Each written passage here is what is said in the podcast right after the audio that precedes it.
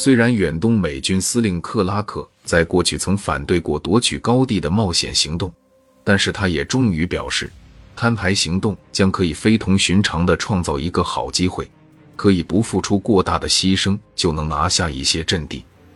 假如一切按计划行事，仅美国第七师和韩军第二师的两个营就可以圆满完成这一使命。野战司令官们估计，此行动将进行六天，会造成两百人的伤亡。由于有多达十六个炮兵营的两百八十门大炮和两百多架次战斗机和轰炸机的支援，估计步兵不会遇到很大的障碍。于是。八日，克拉克批准了摊牌行动计划，但仍提醒范弗里特对该行动只做例行的新闻报道，同时要特别考虑夺取高地的战术意义。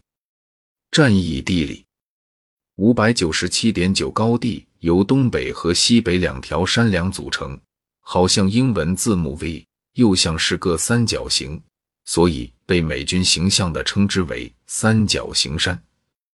共分为十二个阵地，东北山梁上依次是二号、八号和一号阵地。二号阵地的左前方有个小山梁，上面就是整个高地的最前沿十一号阵地。西北山梁上依次是六号、五号、四号和零号阵地。高地主峰则是三号阵地，主峰前面的突出部是九号阵地。九号阵地的右后方是十号阵地，左后方是七号阵地。其中九号阵地是主峰的门户，位置非常重要，日后将成为双方殊死争夺的目标。防守此地的是志愿军第一三五团的九连和八连的一个排，为一个加强连的兵力。五百三十七点七高地，美方称狙击兵岭。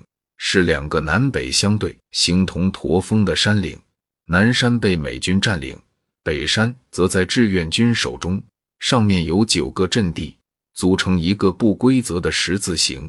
从西到东依次是九号、三号、四号、五号和六号阵地；由南到北依次是一号、二号、七号和八号阵地，其中八号阵地是最前沿的突出部。整个北山高地由志愿军第一三五团一连防守。